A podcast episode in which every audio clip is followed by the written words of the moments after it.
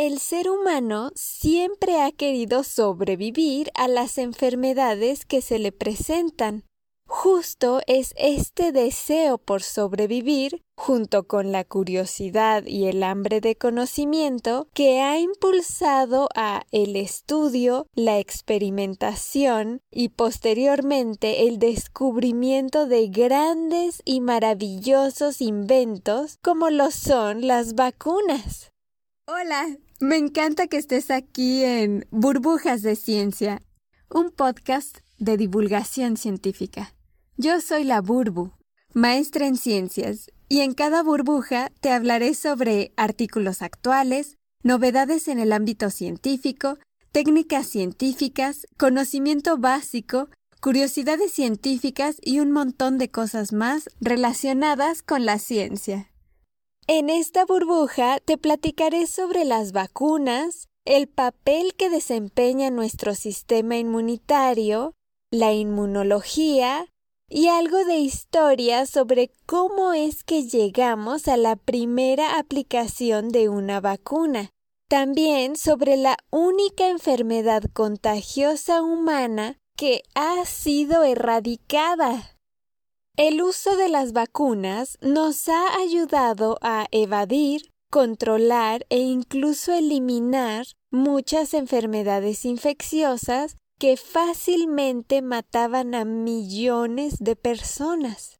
La viruela es una enfermedad viral que además de ser contagiosa, dejaba desfigurados de por vida a los sobrevivientes y provocaba la muerte en aproximadamente el 30% de los infectados. ¿Sabes a qué le debemos la erradicación de la viruela? A las vacunas. La viruela se declaró erradicada en 1979 por la OMS. Las vacunas funcionan gracias a nuestro sistema inmune, el cual es el encargado de protegernos nos protege contra agentes patógenos que nos pueden causar daño y enfermedad, desde pequeños virus de unos cuantos nanómetros, grandes bacterias de algunas micras o incluso parásitos gigantes que pueden llegar a medir varios metros de longitud. El sistema inmunitario de los humanos y de los vertebrados es bastante complejo ha ido evolucionando y ha logrado funcionar de una manera altamente coordinada e interconectada para que en conjunto varios órganos, células, moléculas y diferentes vías funcionen como nuestros guardianes. El sistema inmunitario es sumamente adaptable y ha desarrollado un montón de mecanismos de reconocimiento y destrucción de invasores. La disciplina de la inmunología nació cuando se dieron cuenta que algunos individuos que se habían enfermado y posteriormente recuperado de ciertas enfermedades infecciosas no volvían a enfermarse después contra la misma enfermedad, quedaban protegidos, quedaban exentos de la enfermedad. La palabra inmunidad proviene del latín immunis, que significa exento. Así, la inmunidad es un estado de protección contra alguna enfermedad infecciosa. Hay muchísimas cosas que hemos descubierto a lo largo de nuestra historia como humanidad, pero no todos esos descubrimientos pasan de generación en generación. Muchos seguramente se han perdido con el paso de los años y con el hecho de que no tenían libros o escritura para poder transmitir el conocimiento. La referencia escrita más antigua que tenemos con respecto a la inmunidad es un escrito del año 430 a.C. de un gran historiador de la guerra del Peloponeso llamado Tucídides. Él fue la primera persona en la historia de la humanidad que describe que las personas que se habían enfermado de una peste en Atenas y se recuperaron podían cuidar a los nuevos enfermos, ya que una vez recuperados no podían contraer la enfermedad por segunda vez. Entonces, sí, las primeras sociedades fueron capaces de reconocer este fenómeno de inmunidad, pero tuvieron que pasar casi dos mil años para que esta idea o concepto de inmunidad se volviera útil y lo pudieran implementar de manera práctica y eficaz en la medicina. Se tiene registro de que los primeros intentos por inducir deliberadamente inmunidad fueron realizados en el siglo XV por los chinos y los turcos. Ellos querían provocar inmunidad contra la viruela. Utilizaron una técnica llamada variolación o variolización, que consiste en que esperaban a que las pústulas de la viruela se secaran y luego tomaban esas costras secas de la viruela y las colocaban dentro de su piel tras hacerse pequeños cortes. También inhalaban esas costras secas. La esposa del embajador británico de Constantinopla, Lady Mary Wortley Montagu, tras observar que la variolación tenía efectos positivos en la población turca, hizo que les aplicaran esta misma técnica a sus propios hijos en 1718 y además fue divulgadora de la variolización por toda Inglaterra. Fue hasta 1798 es decir, 80 años después, que Edward Jenner, un médico inglés, aplicara la primera vacuna contra la viruela, aunque todavía no se llamaba vacuna.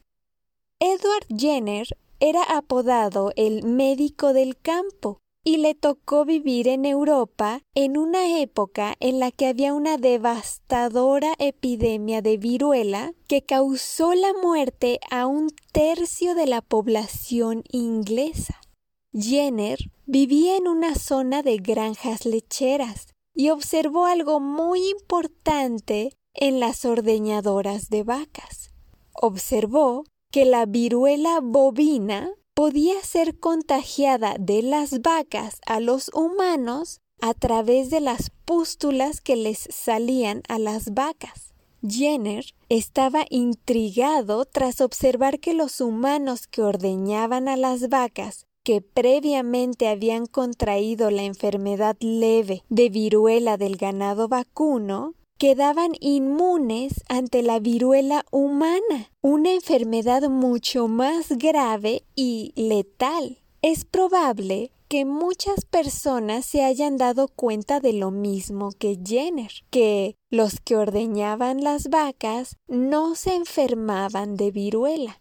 Pero Jenner estaba intrigado y actuó en consecuencia. Pienso que gracias a su alta capacidad de observación, reflexión, curiosidad, ansia de conocimiento y sus ganas de poner a prueba sus teorías mediante la experimentación, fue que Jenner logró un avance gigantesco en la ciencia y en la medicina. A Jenner se le ocurrió que podía proteger a las personas contra la viruela si les inoculaba viruela vacuna, es decir, si les introducía líquido de las pústulas de las vacas infectadas a personas que aún no se enfermaban de viruela. Quería inducir deliberadamente inmunidad, eso que querían hacer los chinos y los turcos desde el siglo XV. Jenner Quería demostrar que esto que se le ocurrió funcionaría. Quería experimentar y demostrar su teoría. Cuando un científico tiene una idea que quiere demostrar, se dice que tiene una hipótesis y para demostrar esa hipótesis debe hacerlo mediante la experimentación. En la actualidad hay muchas fases por las que debe pasar antes de poder aplicar esa idea a las personas. Pero en 1798 todavía no había estas restricciones.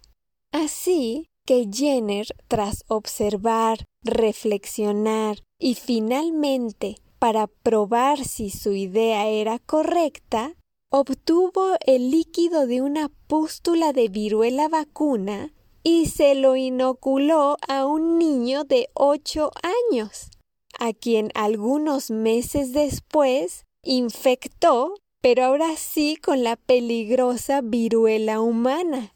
Esto es algo súper grave si pasara en la actualidad. Representa una grave falta de ética, eso de andar experimentando con seres humanos, aunque conlleven a avances muy importantes en la ciencia. Si no, pregúntale a Mengele. Que mi idea no es comparar al buen Jenner con Mengele, ni mucho menos. Solamente darte una idea de por qué no es ético experimentar inmediatamente con humanos. Pero bueno, afortunadamente, como esperaba Jenner, este niño de ocho años no presentó síntomas de viruela y se mantuvo sano. El doctor Jenner dedicó el resto de su vida a la investigación de la viruela y su vacuna ofreciendo vacunación gratis en su casa de campo a todo el que quisiera. No fue sino hasta 30 años después de su muerte que la vacuna de la viruela se decretó obligatoria para toda la población inglesa. Esta técnica de Jenner de inocular líquido de pústulas de la viruela vacuna para proteger contra la temida viruela que acababa de demostrar que funcionaba, se difundió rápidamente por toda Europa. Pero a pesar de este gran avance de Jenner, tuvieron que pasar alrededor de 100 años para que aplicaran esta misma técnica a otras enfermedades. Y en cuanto a la viruela, la OMS la declaró erradicada en 1979. Y eso gracias a la vacuna de la viruela, sumado a otros innumerables esfuerzos de control sanitario a nivel mundial. Las vacunas sí salvan vidas. Hasta la fecha, la viruela ha sido la única enfermedad humana erradicada. Entonces, Jenner fue el primero en aplicar vacunas pero acuérdate que todavía no se llamaban vacuna. Fue Luis Pasteur quien más adelante le dio el nombre de vacuna, proveniente del latín vaca, que significa vaca, en honor a la investigación de Jenner con la inoculación de viruela vacuna. La historia de cómo Luis Pasteur logró inducir inmunidad ahora contra el cólera es digna de otra burbuja que te contaré después. Por lo pronto, te dejo con que Jenner logró uno de los avances más importantes en la ciencia y a quien se le atribuye la primera aplicación de una vacuna. Actualmente, la definición de vacuna según la RAE es preparado de antígenos que, aplicado a un organismo, provoca en él una respuesta de defensa. O, haciendo alusión a Jenner, la RAE define también vacuna como grano o viruela que sale a las vacas en las tetas y que se transmite al ser humano por inoculación para preservarlo de las viruelas naturales. Y según la RAE, vacunar es inocular una vacuna a una persona o a un animal para provocar en ellos una respuesta de defensa y preservarlos de una enfermedad determinada. Si quieres una definición un poco más amplia, una vacuna es una suspensión de microorganismos vivos atenuados, inactivos, de una de sus partes o de un producto derivado de ellos que se administra para producir una infección similar a la infección natural, pero sin peligro para el que la recibe, con el objetivo de producir una respuesta inmunitaria que le proteja frente a posteriores contactos con el antígeno del que se le ha vacunado. Actualmente hay vacunas cada vez más potentes, eficaces y seguras. Se está ampliando la lista de enfermedades prevenibles con vacunas. Y pues hablando de vacunas, tengo que mencionarlo. También, gracias a las vacunas modernas en las que hemos avanzado tanto en tan poco tiempo, hemos logrado prevenir la muerte y la enfermedad grave por COVID-19. Las vacunas salvan vidas y afortunadamente cada vez es más la población que es susceptible de ser vacunada.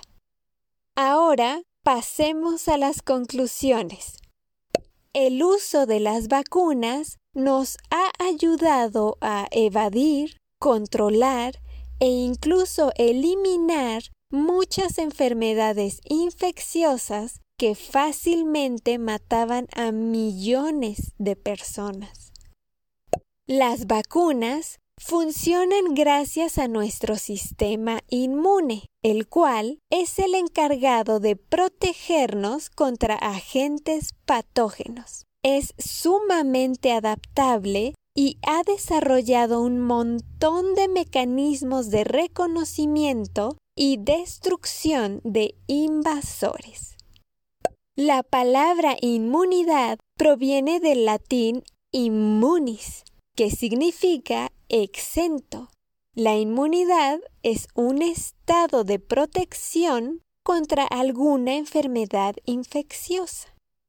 Con la inmunidad se dieron cuenta que algunos individuos que se habían enfermado y posteriormente recuperado de ciertas enfermedades infecciosas no volvían a enfermarse después contra la misma enfermedad. Quedaban protegidos. La referencia escrita más antigua que tenemos con respecto a la inmunidad es del año 430 a.C. en Atenas por Tucídides. Los primeros intentos por inducir deliberadamente inmunidad fueron realizados en el siglo XV por los chinos y los turcos, ya sea inhalando costras secas de viruela o tras colocar estas costras secas de viruela dentro de pequeños cortes hechos en su piel. Fue hasta 1798 que Edward Jenner observó que la viruela bovina podía ser contagiada de las vacas a los humanos a través de las pústulas que le salían a las vacas y que estos humanos que habían contraído la enfermedad leve de viruela de ganado vacuno quedaban inmunes ante la viruela humana, una enfermedad mucho más grave y letal. A Jenner se le ocurrió y finalmente demostró que podía proteger a las personas contra la peligrosa y mortal viruela humana si les inoculaba viruela vacuna. Tuvieron que pasar alrededor de 100 años para que aplicaran esta misma técnica que utilizó Jenner a otras enfermedades. La OMS declaró erradicada a la viruela en 1979. Hasta la fecha, la viruela ha sido la única enfermedad humana erradicada. Jenner fue el primero en aplicar vacunas, pero no se le llamó así hasta después que Louis Pasteur fue quien le llamó vacuna, proveniente del latín vaca, que significa vaca, en honor a la investigación de Jenner con la inoculación de viruela vacuna. Muchas gracias por estar aquí. Te recuerdo que también puedes visitarme en Spotify y en YouTube como Burbujas de Ciencia. Te invito a seguirme y suscribirte si te gustan estos temas. Hasta pronto.